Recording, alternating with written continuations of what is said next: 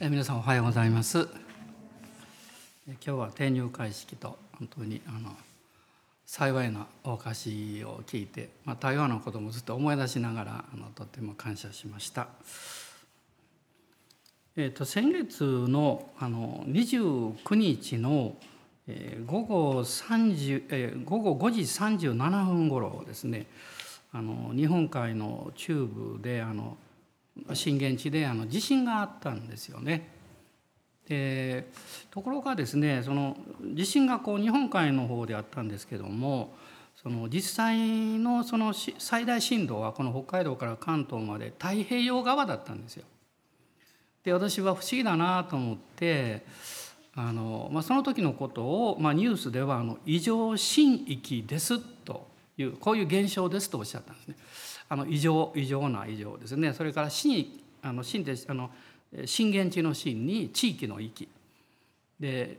ええー、と思って私は調べてみたんですけれどもあのこれはですねあの日本海の中部で、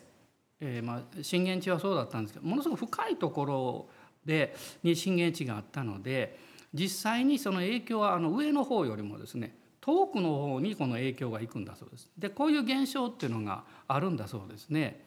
だからまあ日本列島細長いから 日本海で地震が起こってるんだけど実際の波あの揺れがあった大きかったのは太平洋側なんですね。えー、そういうことがあるんだと思ってですね、まあ、非常に興味を持ちました。でなぜそのことを言ったかと言いますと、まあ、今日はあのイエスの足跡の中の、えー、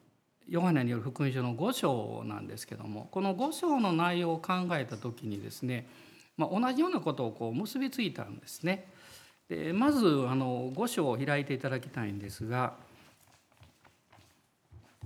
まあ、あのヨハネによる福音書をこう通してのイエス様の足跡というのをずっと見てるんですけどもこの5章のですね、まあ、1節からと長いんですけれども前半のところをまず読みたいと思います。5章の1節から29節のところです。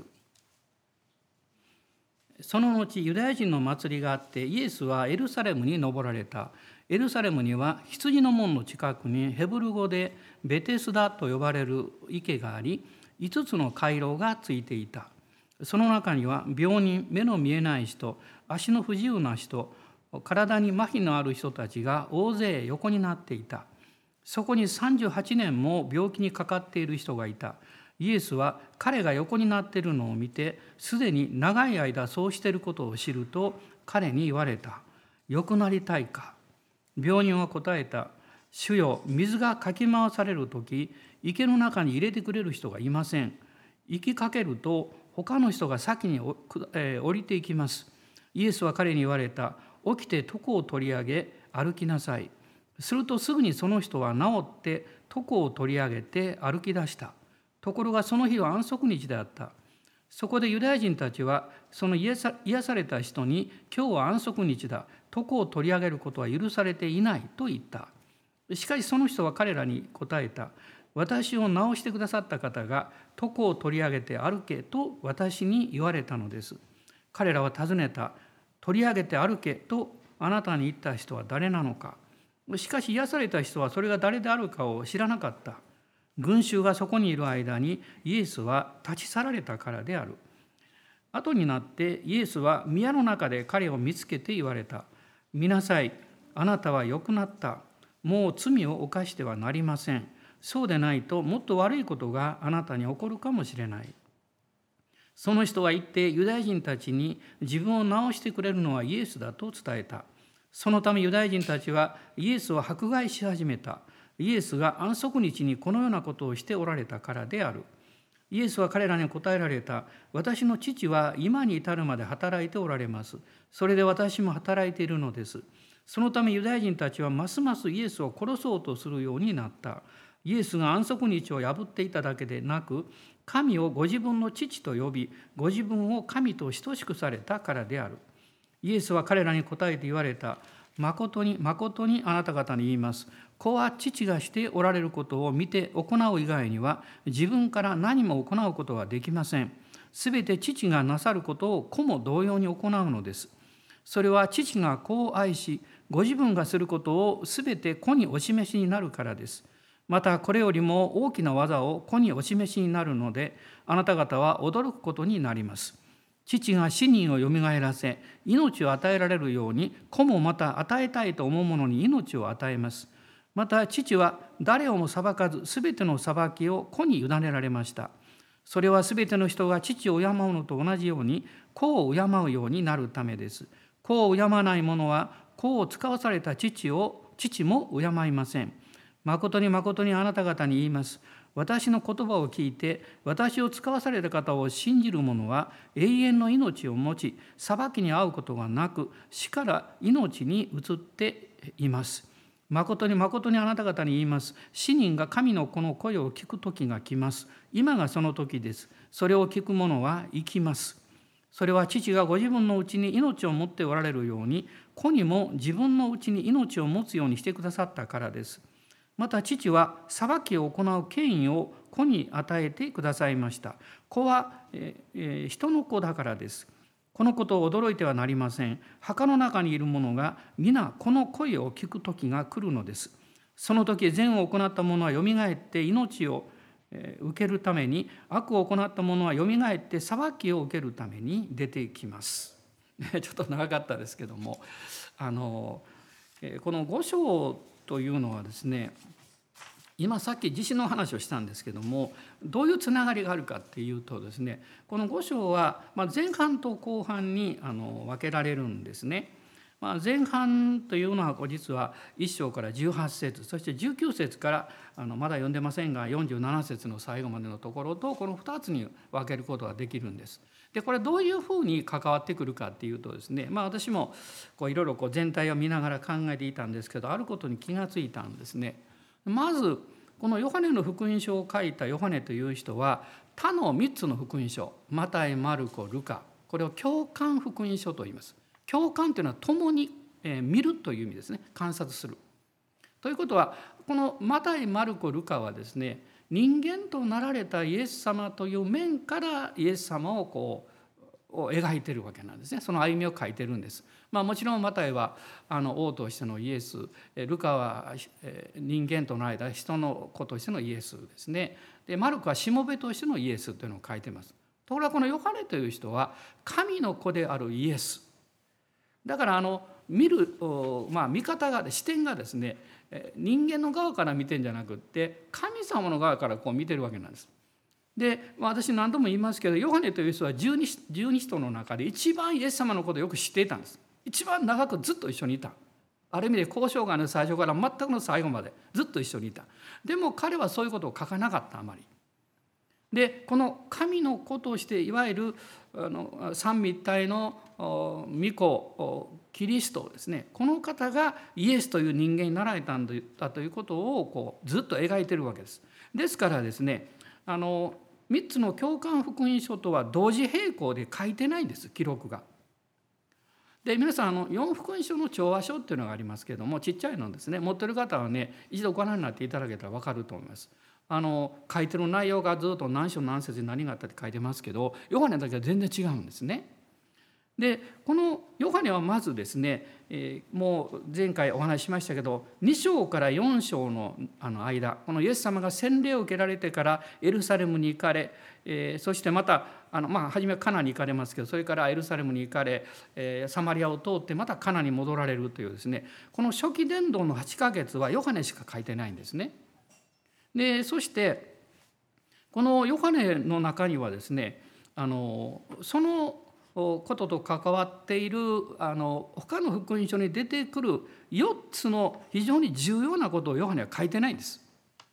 何が書いてないかってまずねイエス様の降誕記事が出てこないんです。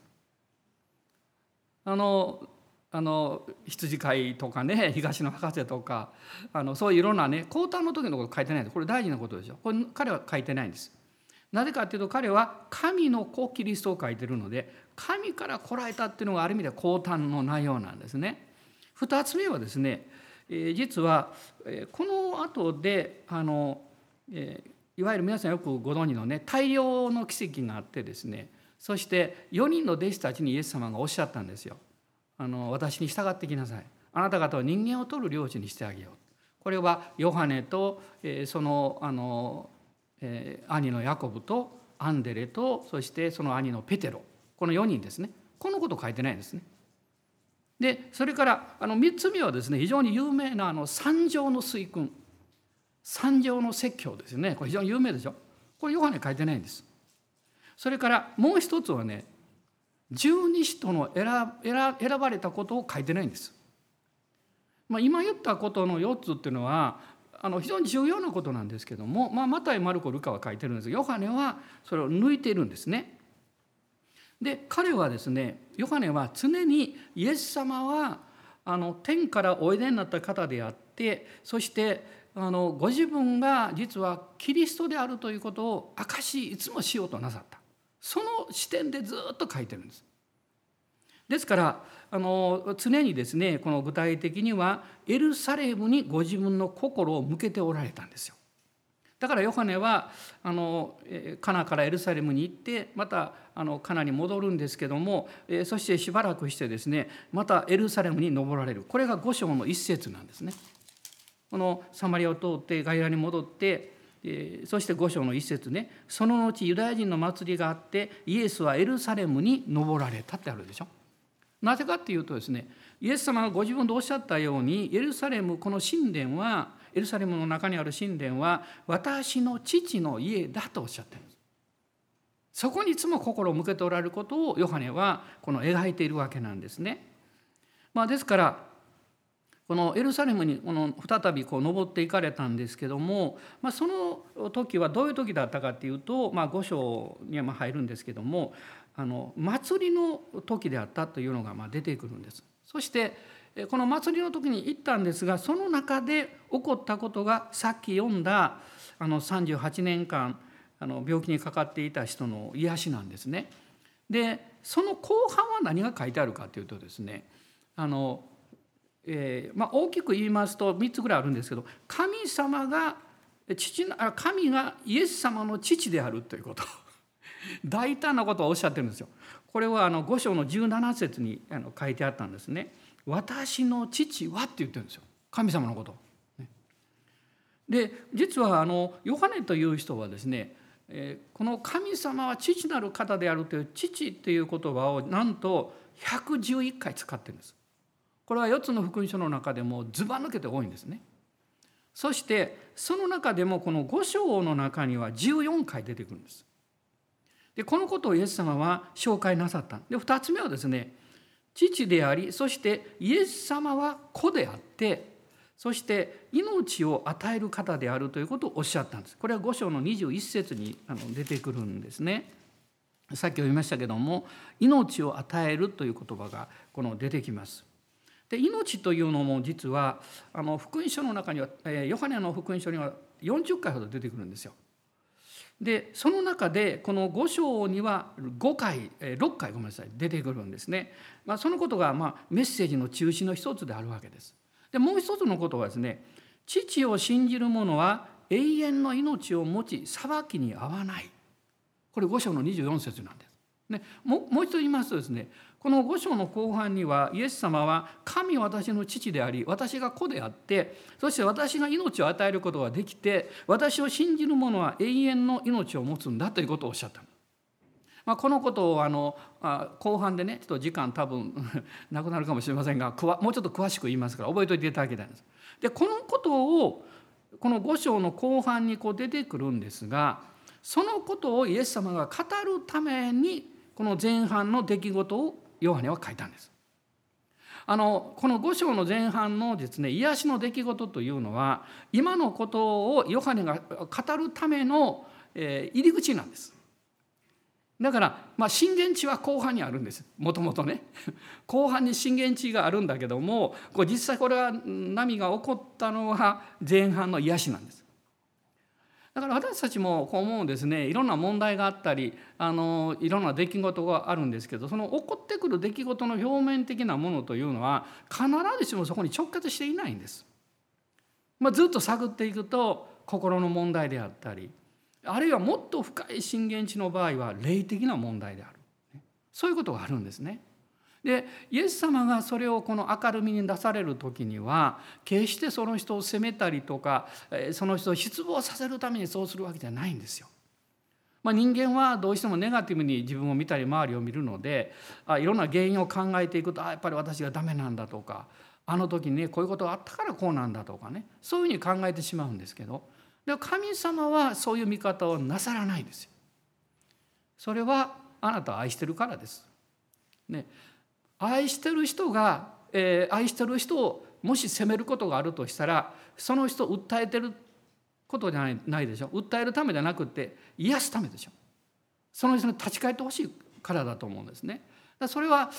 聖霊様の働きなんです。だからあの例えばですねこういうふうに覚えてください。霊的に自分が罪深いものであるということを目覚めさせられることを覚醒と言います。忍在が起こるんですね。あ私は罪人だなこれは精霊の働きなんです。ところがですねもう私は罪深くてどうしようもない人間だって自分を責めるのはね責めはですね精霊の働きじゃないんですよ。訴えるものサタンの働きなんです。だからその人が自分は罪意識あの罪深いということをこう感じたり考えたりしたとしてもですねただ自分を失望させたり自分がダメだというふうに責めるのは神様じゃありません。聖霊様が罪を示される時には必ず私たちを悔い改めに導こうとなさいます。愛されているんだから恐れないで神様の前に出るんですよというふうに勇気をくれます。で悔い改めて その救いの喜びを経験するんですね。でイエス様はあのそのそういうそのために来られたんですけどもヨハネはねそれを伝えたいんですね。ヨハネが言いたいのはあのあなたが、えー、父が語られた言葉を信じることによってつまりそれはイエス様が語ってるんですけども父の言葉なんですねもう一度24節見ていただきたいんですけど5章の24節です。誠に誠にあなた方に言います。私の言葉を聞いて私を使わされた方を信じる者は永遠の命を持ち裁きに遭うことがなく死から命に移っています。ヨハネが言いたいのはこのことなんです。永遠の命をあなたに持ってほしいんだと。あなたを裁きたいと神様は本当に思ってないんだけどもでもこの裁きというものは現実に起こる。罪があるから。でも私が来たのはこの父の心をあなた方に示すため。つまり父は私の十字架の贖いを通してあなたを許して永遠の命を与えたいと願ってる。それを信じてほしいということなんですね。ですからこの後半にはもう実は難しく感じるでしょう。後半5章の5半ずっと読んでいくとですねでもそこで言われてることは今言った3つのことなんですよ。神は父でありイエス様はその子でありあの命を与えるために来られてそして、えー、父とこの子御子を信じる人は永遠の命を持つ。でそのことをヨハネは伝えるためにそれがどういうふうにその会話がですねパリサイ人や立法学者たちとなされたかということの、えー、出来事のきっかけが前半の癒しだったんですよ。だから癒しの記事情報に書いてるんです本来はヨハネはそれを第一の目的とはしていないと私は思います。ね、でそういうふうに見ますとあのヨハネの福音書っていうのは非常に興味深いなと思うんですね。でこの実際にもう一度この5章を見ていただきたいんですけれどもちょっと詳しく説明していきたいんですがこれがどこでどういうふうに起こったかっていうとですね5章の2節エルサレムには羊の門の近くにヘブル語でベテスダと呼ばれる池があり5つの回廊がついていた。でエルサレムというのは行かれた方分かりますけど城壁みたいに囲まれてるわけですよ。で東西南北あるんですね。であの羊の門というのはその城あの要塞のような城壁になってますが北側にある門なんです。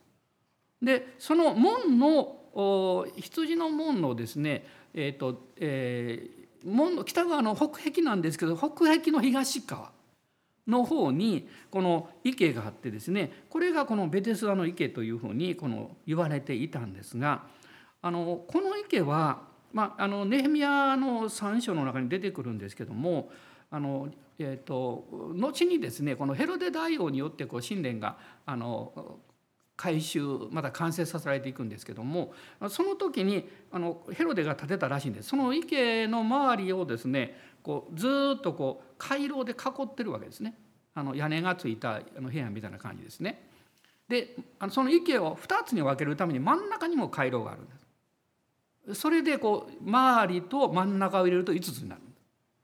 5つの回廊っていうのはそういう意味なんですね。でその池は何のためにあったかっていうとこのエルサレムに、まあ、巡礼に来た人たちが沐浴をする場所なんです。で男性用と女性用に分かれるためにこう2つに分かれていたんですね。でこのあの回廊のあの実はあった地域をあの、えー、この聖書の下の方にも注釈にあると思いますけれどももベゼダと呼んでる地域だったそうです。ベゼダってのはオリーブの家という意味なんだそうですね。ですからこのベテスダと私呼んでますけどもここはあのベテザタとも呼んでるんですね。ベテザタってのはオリーブの家。このベテザゼダもう下回れへん。まあそこから来てるんですけどもでもこれが後にですねベテスダ憐れみの家というふうに呼ばれるようになるんです。なぜかっていうとこの沐浴に来ていた来た人たちがまあ体を洗ったりするですねそういう場所なんですけどもいつの間にかですねこの池に入ると神様の憐れみによって病気が治るというふうに信じられるようになったそうなんです。まあ、それで憐れみの家ベテスダというふうにあの呼ばれるようになったそうです。で実際あのこの回廊にはもうたくさんのこう癒しを求めてるもう病人の方、まあ、体のあの不自由な方や問題を持ってる方いろんな方たちがねそこにずっといたんですね。であのこの38年も病気にかかっていた人っていうのはこの5章の5節に出てくるんですけどもそこにイエス様がおいでになってですねえ5章の5節を見ますとこの病気にかかってる人がいたんで,、ね、でイエスは彼が横になってるのを見てすでに長い間そうしていることを知られたってこう書いてるんですね。イエス様は別に会話してないんですけども、まあ、分かったんですよねこの人は1年2年1年2年も大変ですけどでも38年間実はそこにいたんですね。長い間こう横になってる。するとイエス様が彼に言われたんです。良くなりたいか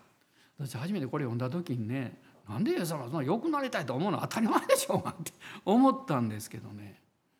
でもこの後を読んでいくとですねそういうふうに言われた意味が分かるんですね。一つの意味はですね38年間も彼はそこになぜずっといたかっていうとその当時は多くの人がこうあの言っていたんです。突然ある時に誰も予期しない時に天使がこの池に降りてきてそしてこの水に触れた時に水がこうバーッと揺れますよねその時に真っ先に飛び込んだ人が癒されるそんなこと聖書には書いてないんですよ書いてないんですけども、まあ、こういうふうにこうあのみんなが思うようになってたんですね。で人間ってねそういうものを持ってますよね。あのこれは実際にあった話でねもう随分昔私聞いたんですけどもあのある方がね家の隣に古い池があってちっちゃな池なんですけどね彼はそこでね自分で勝手にあのこしらえた鳥居を作ったんですって。ちっちゃい鳥。池の中にポンと立てた。よくありますよね。しばらくするとね通る人がいつの間にかお金を投げるようになったんですって。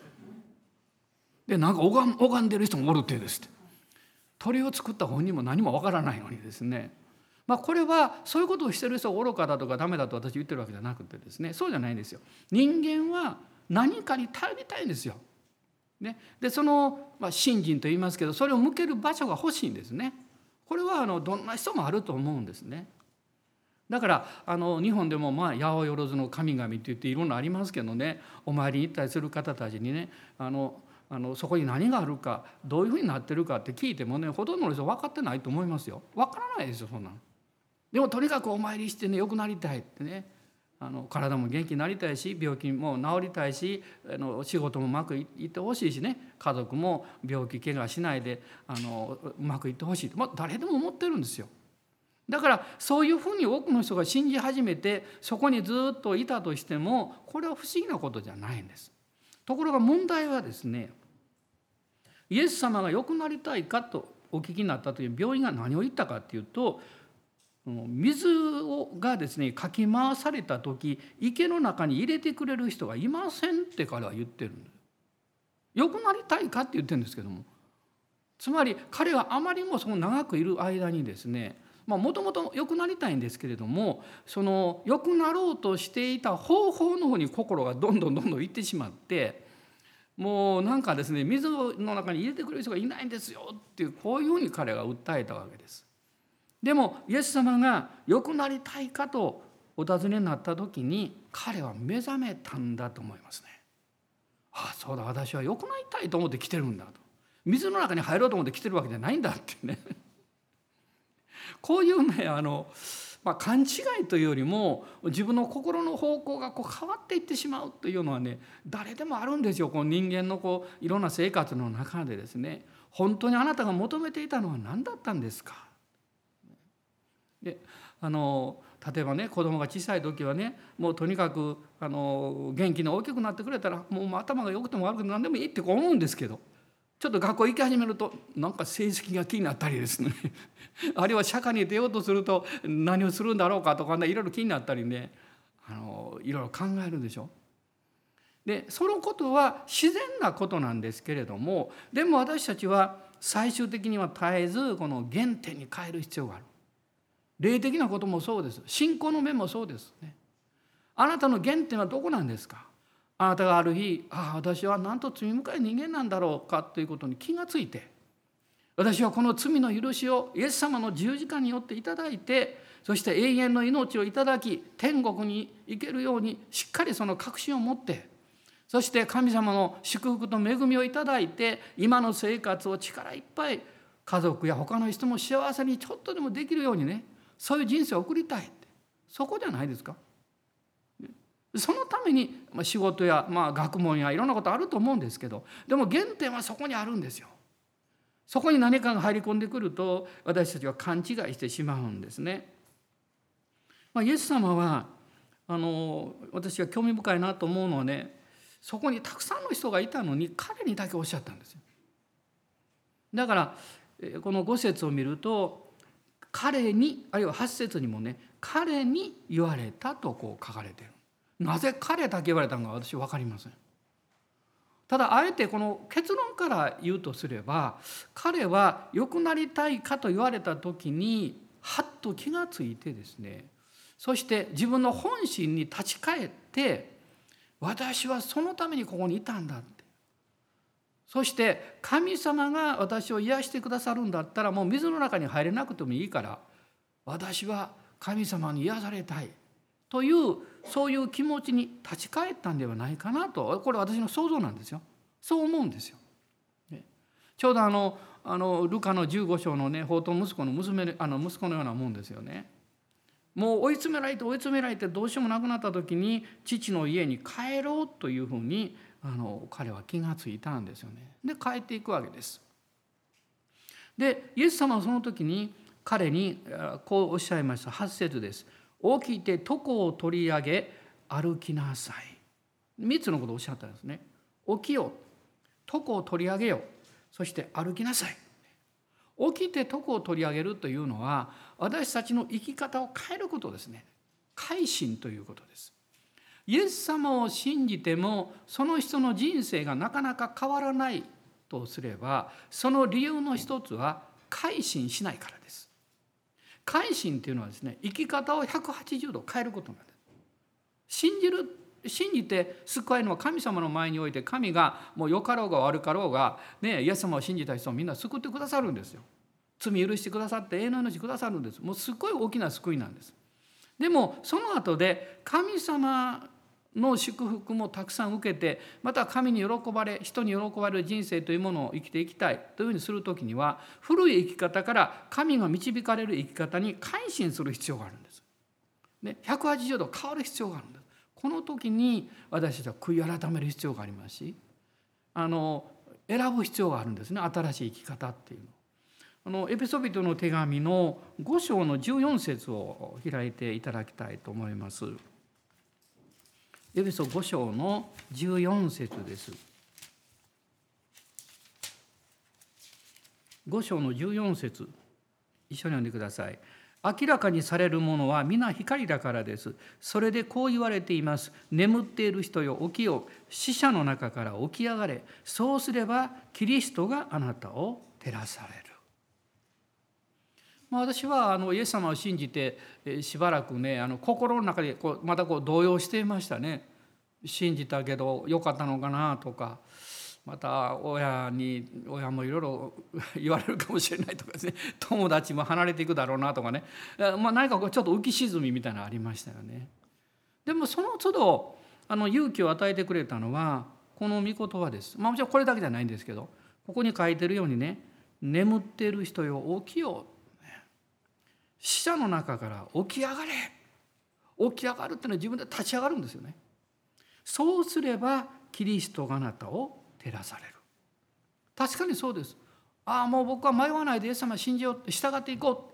う、ね、もう何を失おうがいろいろ言われようがもうそんなことかめへんからね。もうイエス様に従っていこう。そういうふうにこう選んだ瞬間に実は立ち上がってるんですね。イエス様の光を受けるんです。だから途端に平安が来るし希望が来るし喜びが来るんですねいつまでも迷ってるとですねなかなかこう光に照らされないのでもう悩んだりこういろいろするんですよね。でこういうふうに立ち上がって改心した時に実はこのエペソ書では18章以降18節以降以降にあるんですけども精霊に満たされる経験をするんですね。精霊に満たされてねそして御霊に導かれて歩くっていうことがまあ始まっていくわけなんです。まあ、彼は実際、え治りました。そして床を取り上げて歩き出したんです。あの興味深いのはこの8節もう一度見ていただきたいんです。起きて床を取り上げようということなんです。あの要するに彼はこう何か引いて寝てたわけですから。でそれをこう取り上げようとイエス様おっしゃったんですね。でこの後この安息日の問題出てくるのです。この9節の後半から。ところがその日は安息日であった。つまりユダヤ人たちがその癒された人を見てですね今日は安息日だ。床を取り上げることは許されていないと言った。でユダヤ人たちがこの治った人を責めたのはですね治ったことを責めたんじゃないんですよ。ですここが大事なことなんです。治って彼が床を取り上げたことを責めたんです。つまりこれは仕事だって言うんです。立法をこの拡大延長してねあの彼らは間違って解釈してるんですよ。それを安息日やっちゃいけない何の仕事もしてはいけないってね、まあ、それこそあの今でもそうですね自分の手でベルなんか押しちゃいけないわけですよね。だからもし彼が治ったままで床を置いてたら責められることはなかったんだ何か考えません？こういうことを考えたら。あなたがイエス様を信じても床を取り上げるあなたの生き方を変えていこうというふうに神様に勇気をいただいて前進しない限りあなたはクリスチャンとして非常にこの世的にあることができるんです。だから仲良くあることができるんです。しかし床を取り上げるということはあなたは新しい人生の生き方をするわけだから。もう一番サタンがあなたを攻撃するでしょう。そしてあの世の中のいろんなものを用いるでしょ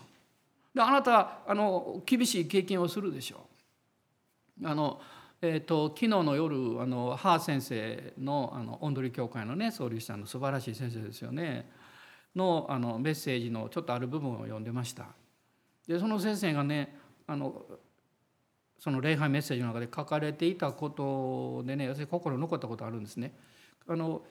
えー、牧師に言ってるんだと思うんですよ。講談からね2つのメッセージをしなきゃいけないよっていう彼は言ったんです。一つはイエス様を信じて救われて神の祝福を受けるんだこのしっかりこのメッセージをする。もう一つはねイエス様を信じて歩くということは必ず迫害を受ける。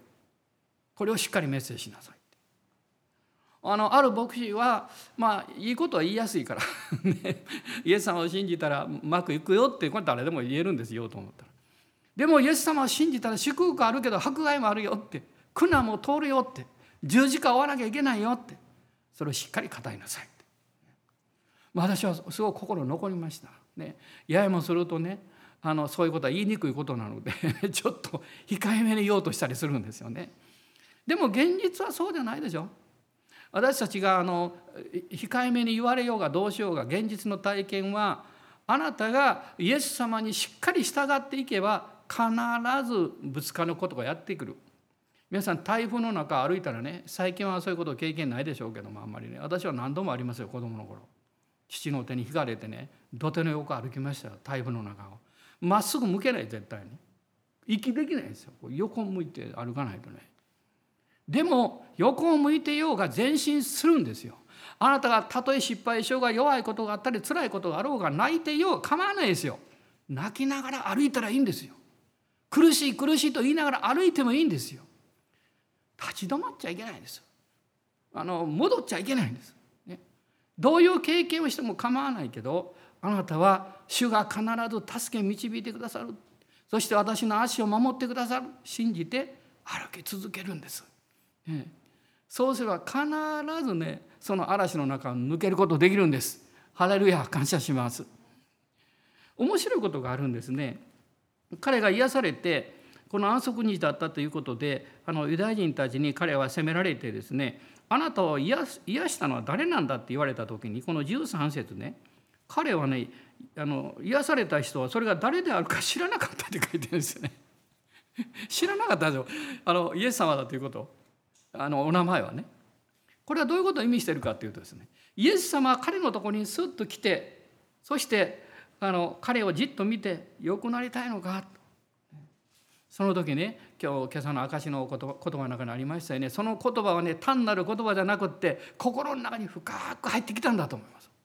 だから彼は起き上がったんですよ。床を取り上げて歩き出した。気が付いたらもうイエス様いなかったんですよ。ここに書いてますよね。あの13節ね。後半に「群衆がそこにいる間にイエスは立ち去られたからである」って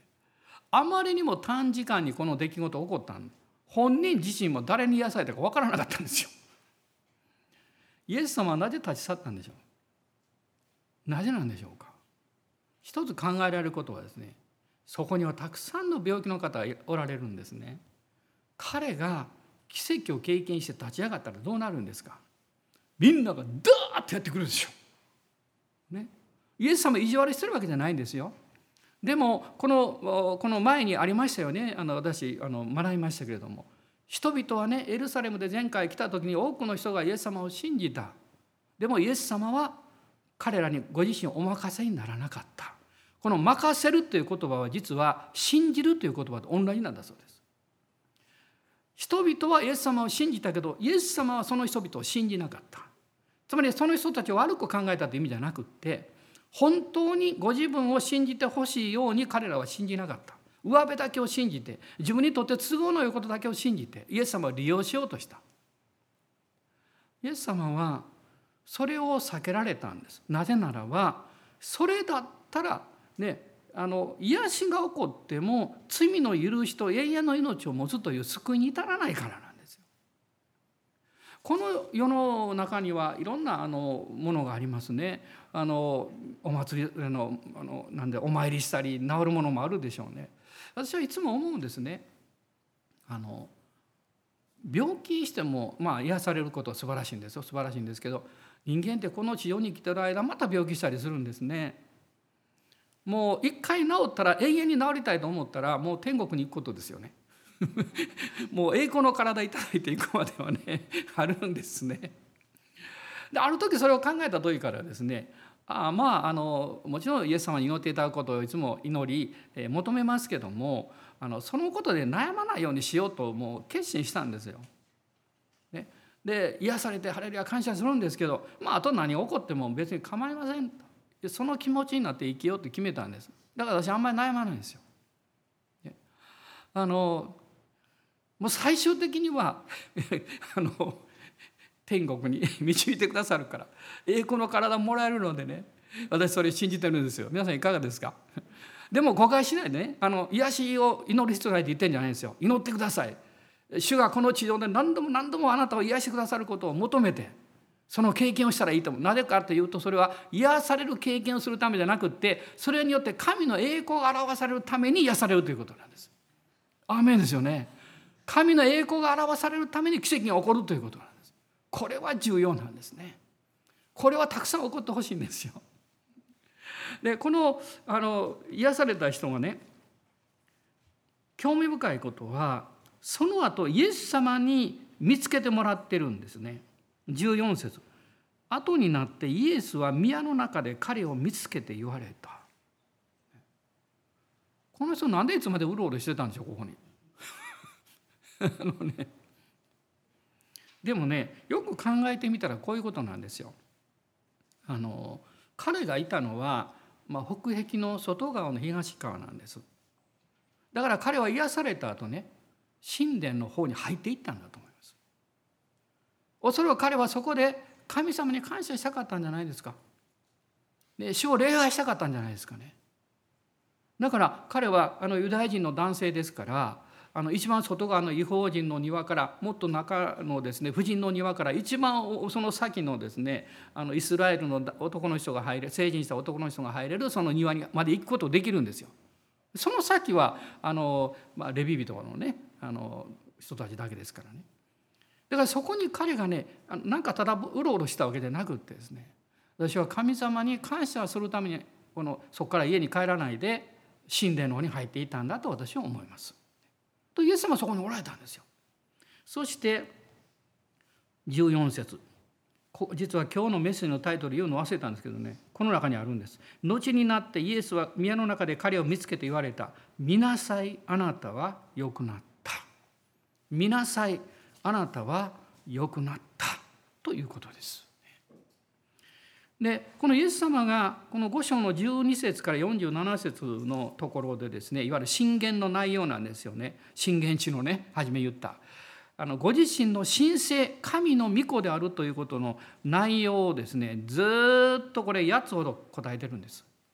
8つほどね。ざっと言ってきますからあの見ていてください。でまずこの中からですねえーと、19節からこれ始まるんです。イエスは彼らに答えて言われた。で何を答えられたのかということです。でまず一つ目は19節。すべて父がなさることを子も同様に行うのです、ね、それは父と私は一つなんだということですね。二つ目5章の21節。子もまた与えたいと思うものに命を与えます。命を与えてくださるのは父なんですが御子イエス様を通して与えられるということなんです。だからあなたがイエス様を信じた時にそれが与えられる。3つ目は5章の22節です。父は全ての裁きを子に委ねられました。裁きの権権威をですね父がこの御子に委ねていらっしゃる。4番目ですね。24節。私の言葉を聞いてそして信じる者は永遠の命を持ちます。5つ目27節父は裁きを行う権威を子に与えてくださいました。子は人の子だからですと書いてます。この実は人の子という言葉はですねこれはあの特別な言葉なんですね、まあ、英語では The Son of Man と書いてますけどこれは天の内側から来られた唯一人間となられた神という意味なんです。あの普通の人間の子供という意味じゃないんです。あの天から天の内側から来られたあのいわゆる神ご自身だということですよ。ニコデモがねあのイエス様に対して「私はあなたが神から来られた方であることを知っています」と言ったでしょ。この「から」というのは、ね、内側じゃないんですそばなんです。あのギリシャ語のあの意味とは違うんですね。あの神の一番近く、ね、近くそこから来た人だとニコデモは言ったんです。人間はそういう理解ですよ。偉い人も立派な人も神に近い人という意味なんです。ところがイエス様は内側から来たって言ってるだから話は食い違うんですいつもね。で人の子というのは神ご自身です内側から来て唯一人間となられたお方神そして人それを意味するんですね。私はそういうものなんだということをイエス様おっしゃったつまり天から下ったもの25節にはですから神のこの声を聞くということもイエス様おっしゃってるんですね。で6番目は32節なんですが、えー、他にも証しする方がおられますとイエス様は言いましたここに。具体的にはその後ですね33節から35節見ますとバプテスマのヨハネのことが出てくるんです。で私そのことを考えてる時にですねいやもう一人おられるよなと思ったんですね。おみさんご存知でしょ？直接にはバプテスマのヨハネのことをおっしゃってるんでしょう。でもその方がというこの表現ですね。また他にも証しする方と言ってるんです。これはまさにこの後出てきます。14章です。14章の16節から17節に出てくるお方。もう一人の助け主。真理の御霊です。だから14節4章の中にはその方が来られるとというふうに書いてるの実際に。だからイエス様は自分のことを証しする、ね、バウテスマヨハネまた父も証しされるんだということを後で書いてますけれどもでも実は聖霊様がもうすぐおいでになってですね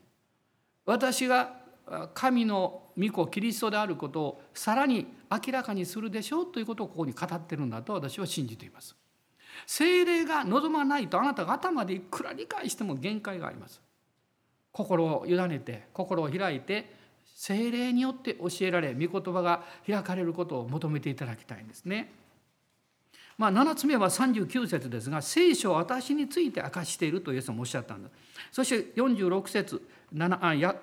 8番目ですけどモーセが書いたのは私のことなのですと言いました。つまりイエス様は立法の完成者なんですね。このイエス様がもう一度この男の人に言ったんです。見なさい。あなたは良くなった。見なさい。あるいは見よと言ってもいいですね。ヨハネはこの「見よ」という言葉を何度か福音書の中で語ってるんですけども特にあの有名なのが一章の29節と36節に出てきます。見よ世の罪を取り除く神の子羊。イエス様は彼に言ってるんですね。あなたが自分自身が健康にされたことを見なさいってそれを誰がしてくれたかを考えなさいよと言ってるんです。今あなたの前に立ってる私を見なさいよってそしてその私は世の罪を取り除く神の子羊なんだよということを言ってるんです。そしてこのイエス様が彼に念を押しすように言ってるんですね。この続きのあの言葉なんですけれども「えー、見なさいあなたは、良くなった。あなたは良くなった」まあ、イエス様はこうおっしゃる時にこう言いたかったんでしょうね。良くなったんだからもう元へ戻っちゃダメですよって、ね、前の生活に戻ったらダメですよと言ってるんですね。それはなぜかっていうとですね、まあ、少し説明があの、えー、あるんですけれども、えー、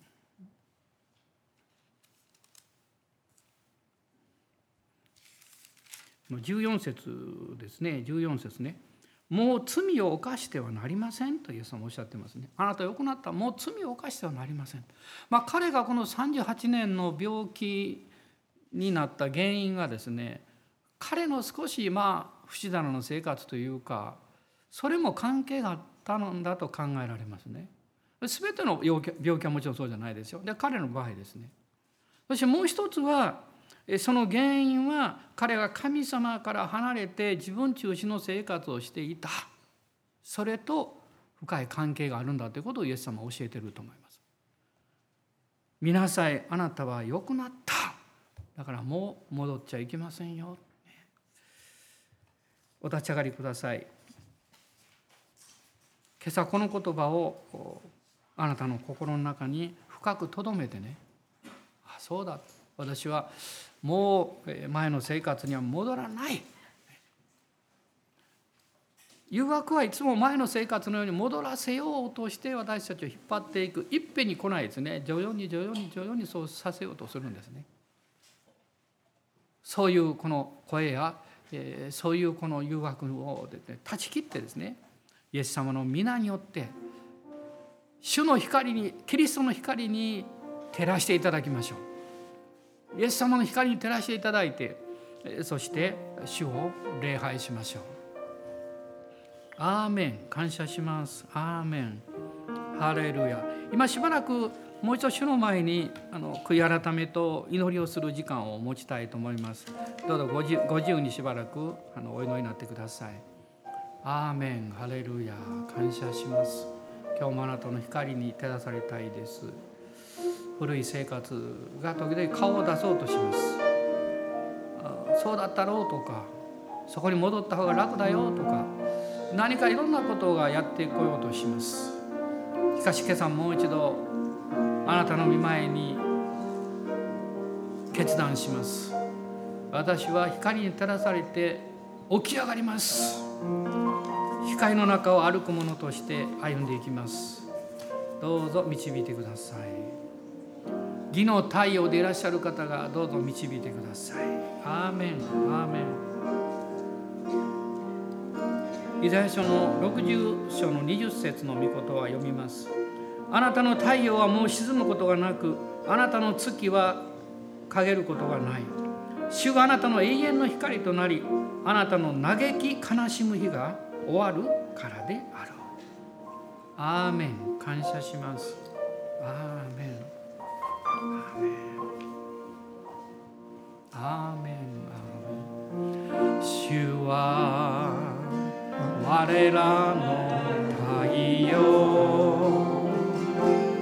恵みと憐れみの主正しい道を歩む者たち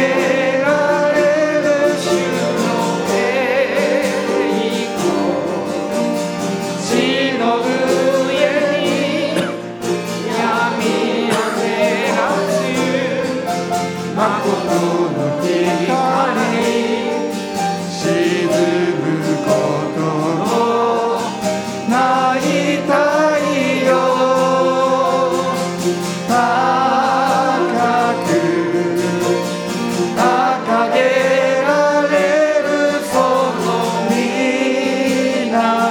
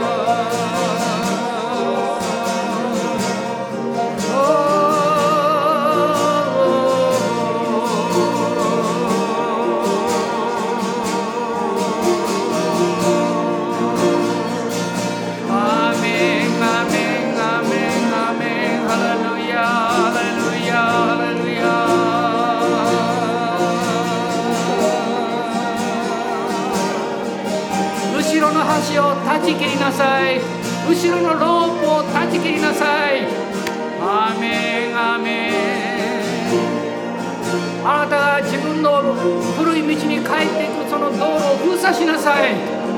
アーメンアーメンハレルヤ主が今朝も癒してくださいます。主が今朝も力をくださいます。今朝もあなたの手を引いてくださいます。私は癒しの主と主はおっしゃいます。アーメンアーメンハレルヤ私に従ってきなさい。と主はおっしゃいます。もう後ろに戻る道はありません。ただ主を見上げて歩いていきます。アメンアメンアレルヤ。おーハレルヤ。オーララサンバラララサラバララ。もう嘆きは過ぎ去ったからです。ハレルヤハレルヤハレルヤ。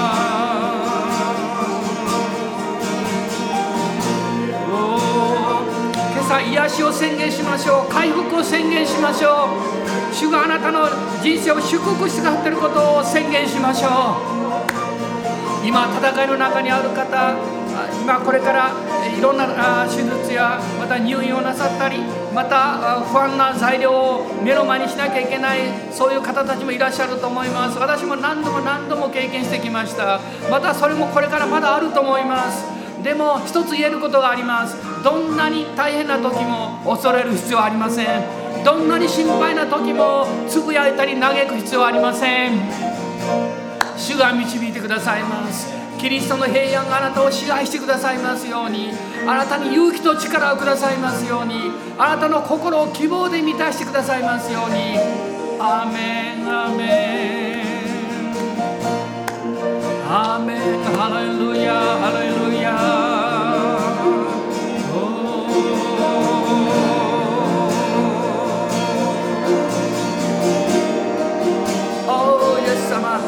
癒される人がいます。今日心が癒される人体が癒される人。また自分との関係が癒される人家族との関係が癒される人お友達と仲良くなる人。その仕事が何かうまくいきます。それは癒されるからです。関係が癒されるからです。アーメン。アーメン。それをいただきます。それをその祝福を受け取ります。アーメン。アーメン。イエス様あなたに今日も語ってます。良くなりたいのか？良くなりたいのか？アーメン。アーメン。アレルヤ。そしてイエス様はおっしゃいました。見なさい。もうあなたは良くなったからです。アーメン。アレルヤ。アレルヤ。主を信じます。おおイエス様。ハレルヤ。ハレルヤ。イエス様。感謝します。アーメン。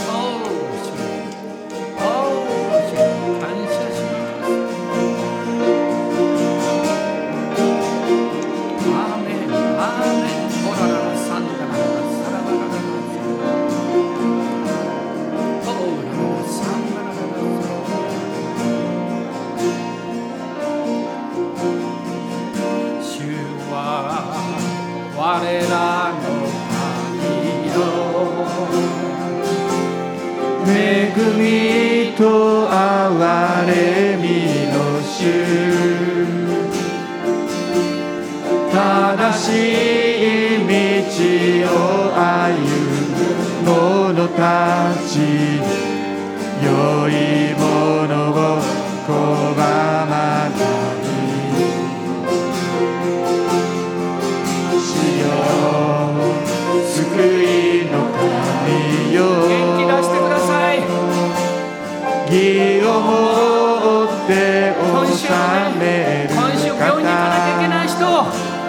先週行きましたよ。主を